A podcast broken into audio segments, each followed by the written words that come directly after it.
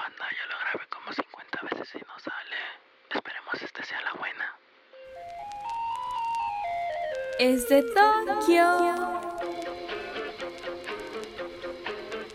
Hola gente, yo soy Jesús y este es mi pequeño rincón, mi podcast en el cual yo voy a expresar lo que pienso y recuerdos que tengo de la infancia y cómo crecí y cómo veo que la gente está creciendo actualmente. Ojo, no busco ofender a nadie, no quiero cambiar tu forma de pensar. Sí, si me vas a ofender, aceptaré tus ofensas, pero no esperes a que yo te responda, porque yo entiendo que cada persona tiene un criterio propio. Ah, con esta advertencia comienzo. Voy a comenzar con una historia muy curiosa que me relató mi mamá cuando estaba un poco más joven, cuando tenía 15 años, actualmente tengo 21 años. Y es que cuando yo era pequeño, una criatura inocente, recién concebida, o sea, tenía dos años, estaba jugando con mis amigos, como era habitual en ese tiempo. Y no me quería bañar, pero ya se estaba haciendo de noche, bueno, de noche, 6 de la tarde. Y yo estaba todo sucio porque pues estaba jugando en la tierra, estaba corriendo de aquí para allá. El caso es que mi mamá me llamó para que yo me metiera a bañar. Y yo no quería bañarme. Para no hacerla más larga, cuando mi mamá estaba calentando mi agua, yo agarré una mochila. O no sé si fue una mochila o una bolsa negra. Y metí un peluche, una sábana y mi balón de fútbol. Y me fui de mi casa. Así es, señoras y señores, me fui de mi casa a los dos años. ¿A dónde me fui? A la casa de enfrente. Con mi niñera. Porque tuve una niñera. Bueno, en ese tiempo las calles no eran de pavimento como probablemente tú las conozcas. Y si hay personas más grandes, entenderán a qué me refiero. Eran sascapes, un polvo blanco que cuando llueve se vuelve un lodazal y mancha todo. Está pues. El caso es que Capa estaba haciendo lo que habitualmente hace. Capa es la empresa de gobierno que se encarga de hacer el alcantarillado de la ciudad. Entonces tenían una zanja y solo había una tabla para pasar.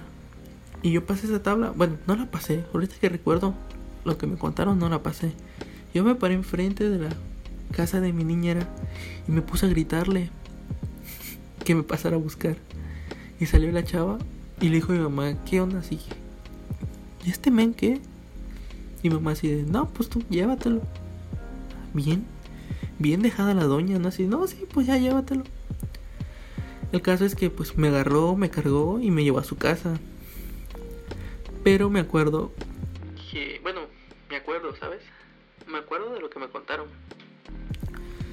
Que me dijo la chava así de, no, aquí te vas a tener que levantar a las 5 de la mañana y vas a tener que lavar tu ropa, hacer tu comida. Y yo así con dos años era como, ¿what? O sea, ¿qué pedo? Es... ¿No estás viendo que estoy chiquito, doña? No puedo hacer eso. Me dijo, y vas a dormir con los pavos. Y así de, ok. Y literal me dejó con los pavos y yo así de, yo no quiero estar aquí. El caso es que duré como 10 minutos ahí, media hora. Y, regresé llorando a mi casa porque no quería estar con los pavos. Y aparte de la regañotiza que me, me pegaron, eh, me bañaron. Y pues actualmente por eso tengo un trauma y no me baño. Lo tengo que admitir, llevo más de 5 meses sin bañarme. Efecto cuarentena. Bueno, dejando de lado toda esta tontería, o sea, la historia es real. Obviamente sí me he bañado actualmente una vez por semana o algo así, pero pues... O sea, estamos en cuarentena, ¿quién me va a leer? Nadie me va a leer, por favor. Sea sincero, tú tampoco te quisieras bañar. Bueno, ¿a qué voy con esto? Mi madre a los dos años dejó que yo me saliera de mi casa a la casa de una desconocida. Que esa desconocida me llevara a su patio y me dejara con sus pavos. Si en la actualidad llega a pasar eso, esa madre la, la matan, la fusilan. Obviamente no tan extremista, pero sí harían una revolución que porque el maltrato infantil y que es una violación de sus derechos. Pero antes, pues eso no pasaba, o sea... Otro ejemplo. Ahí va, otro ejemplo. Cuando yo era un joven inocente que apenas empezaba mi vida escolar y yo era muy inocente porque creía que toda mi vida iba a dibujar palitos y bolitas y iba a colorear dentro de la raya, pues a mí me gustaba ir al kinder. Y yo tenía un amiguito, vamos a llamarle Pablito. Pablito era mi compa, era mi, mi carnalito del kinder. El caso es que este carnalito estaba como que un poco loco, la verdad. Y teníamos como una cafetería. Cafetería. en la cual tú agarrabas tu loncherita y ibas a comer los sagrados alimentos que tu madre te depositaba. Normalmente era un sándwich y un jugo. Y ya. Bueno, el caso es que ese niño agarró y se subió a la mesa del comedor y se puso a orinar. Y. Y todos así de, güey, ¿qué pedo? Y parecía fuente el vato, no dejaba de orinar. Y en eso una niña gritó, ¡Guácala! Y vino corriendo la maestra y lo agarró, oye, Pablito, ven aquí. Y literalmente lo jaloneó y lo llevó a la dirección así con su, con su pene de fuera, pequeño pene, por toda la escuela. Y, y ahí lo tuvieron, marcaron a su mamá y le pegaron a Pablito ahí frente de todos. Y toda la gente dice, sí, pégale a Pablito por ser un depravado sexual y va a ser un violador en un futuro. Ok. Perdón, no quería decir eso. Pégale a Pablito para que no crezca siendo un desquiciado mental y sociópata y todo. Y Pablito se compuso, o sea, Pablito le cuentas que orinaba en el kinder y decía, no, yo no orino. Y sí, Pablito, sí lo hiciste. Estaban nuestras compañeritas y sacaste tu pene y orinaste ahí porque tenías ganas de hacer pipí. Vean a lo que quiero llegar. A Pablito le dieron una tunda me escuché muy señor. A Pablito le pegaron. Y Pablito sigue vivo, o sea, está intacto. Pablito está gordo. Porque pues, ya no es Pablito, eres Pablo. Y Pablo tiene su novia. Y pues siguió su vida normal. Y esto no pasa en la actualidad. Hay muchos videos en Facebook que, que la verdad dan un poco de coraje porque ves como los niños les gritan a sus mamás cosas así de no, que estás loca, que. Y ya son insultos, o sea. Yo cuando era niño decía gay. Me acuerdo, eso me acuerdo perfectamente. Yo estaba acostado en mi hamaca y iba a dormir. Y. Estaban mis papás. Pues ahí meciéndome. Y hablando de sus cosas. Y me dijo, papá, ya duérmete. Y yo le dije, no, y me dijo, ya duérmete. Y yo le dije, no, gay. Le dije, gay. Fua, chaval. ¿Vieras la mega golpiza que me pegaron por decirle gay? Y yo a mi primito de 6, 7 años. Creo que hoy cumple 8, sí, por cierto. Hoy fue su cumpleaños. 8 años y le dice a su papá y le aplauden y se lo festejan. Y tú así de qué pedo. O sea, ¿qué, pedo? Por cada insulto que dicen le dan una tablet, un teléfono, un Xbox y tú así de... Yo apenas hace dos años empecé a insultar frente a mi mamá y no lo hago habitualmente, lo hago solo cuando estoy en llamada con mis amigos o se me escapa por el enojo por la frustración que traen los juegos hacia mi vida. En este caso el League of Legends. Por cierto, quiero hacer un pequeño inciso. Cuando diga pronunciaciones en inglés, no se me da. Porque se me complica mucho la pronunciación. Pero regreso a mi tema. o sea, ¿en serio? Y, y tú dices, es un niño, es un niño. Y ya está insultando, ya. Ya te manda hasta pro allá. Y como digo, yo actualmente, pues, hace apenas dos años empecé a decir groserías, o sea, a los 19 años. Y no decía groserías fuertes, decía así como... Por cierto, no van a escuchar las groserías que estoy diciendo porque pues, estoy censurado, ¿no? Ya saben cómo es el gobierno, te oprime, no te deja hacer tu libertad de expresión. En este caso, mi profesora no me deja insultar. Y es como mi mamá cuando yo era más pequeño.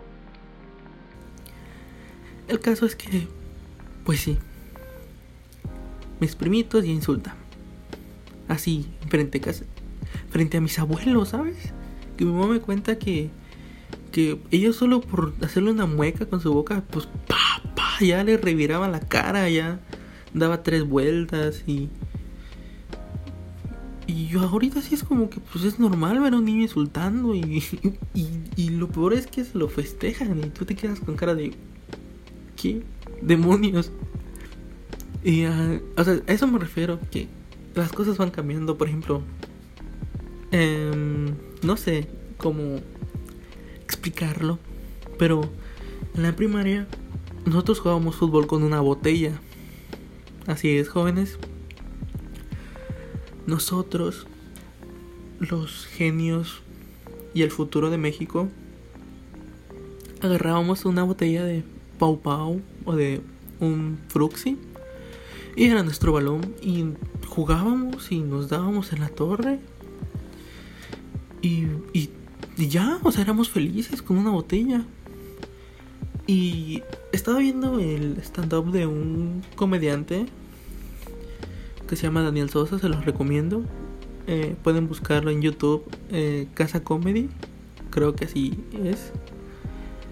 Y está su último stand-up que es Ya no es como antes.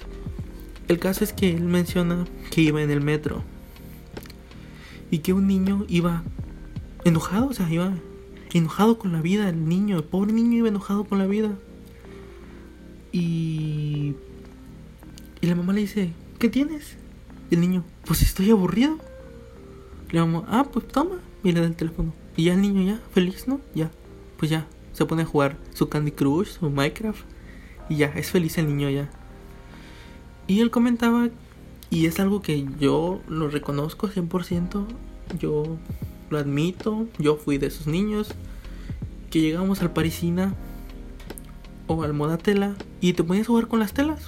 Ah, que eras un árabe y cosas así de ese estilo. Y te perdías, y te perdías ahí. Y, y hay cosas que, que tiene razón. Por ejemplo, cuando éramos más niños, como que no le importábamos tanto a nuestros padres. Bueno, es la impresión que a mí me da. O sea, obviamente sí le importábamos. Pero era como más... Ahí te va, por ejemplo, una experiencia propia. Yo me acuerdo que... No soy pobre, o sea, no les voy a decir, ay, soy pobre, no tengo... No, soy una familia clase media. Tenemos ciertos lujos, pero no tenemos lujos para derrochar.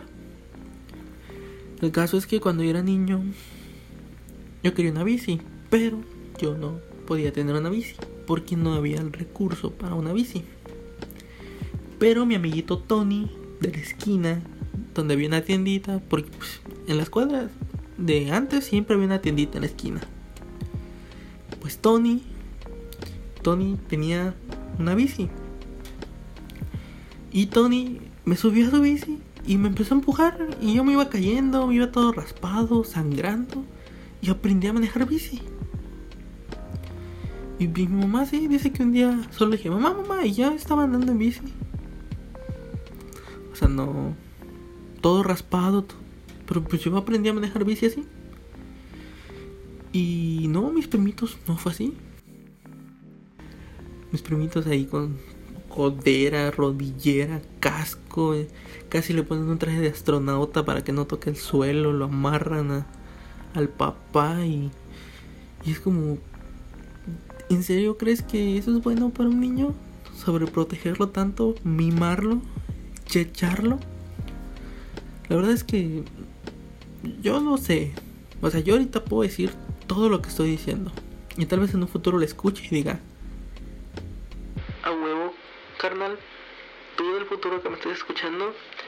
estás diciendo ahorita lo estás permitiendo. No lo sé. Pero, a la edad que tengo, se me hace muy, muy tonto consentir. No sé, bueno, no, no es tonto. O sea, sí sé que le tienes cariño, aprecio, amor, ternura a tu pequeño engendro del demonio. Pero pues también edúcalo, carnal. No está mal jalarle las orejas.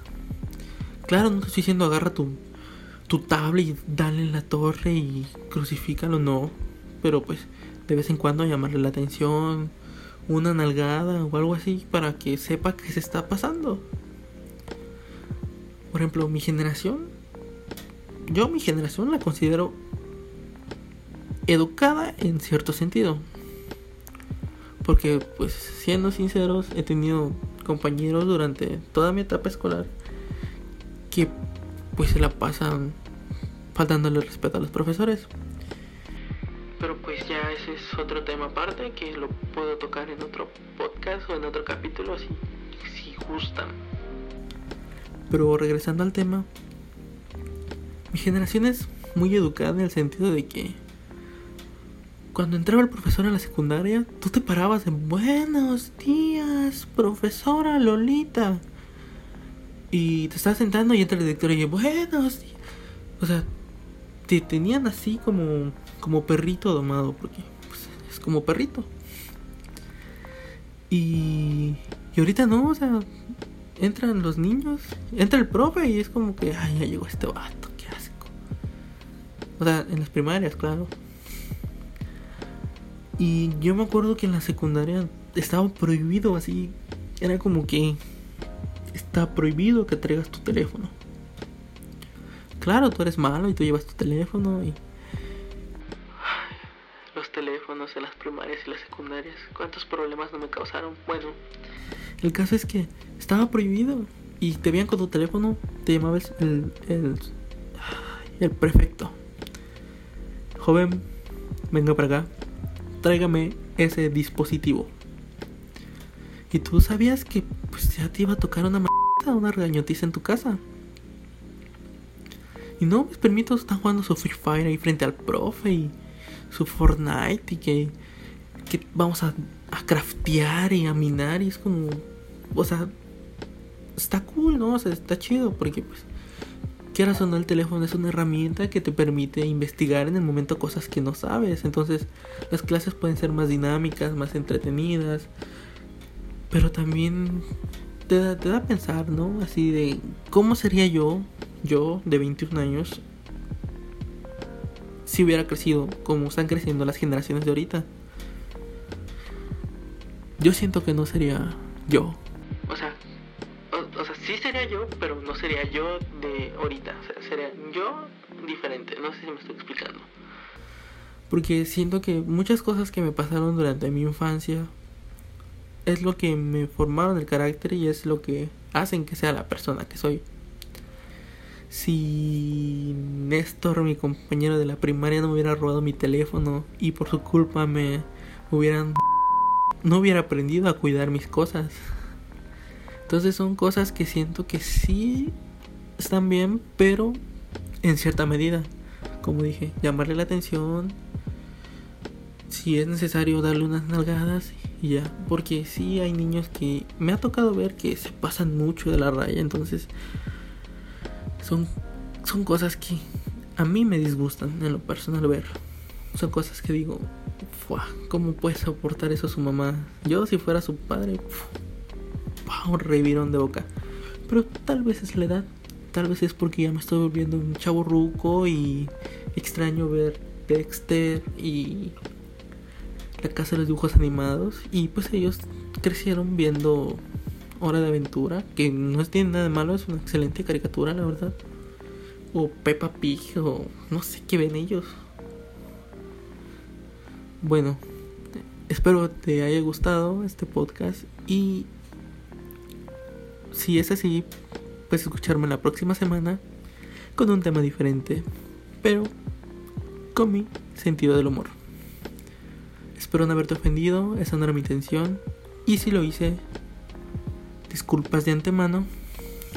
Como ya lo sabes, yo soy Jesús y esto es De Tokio. Nos vemos.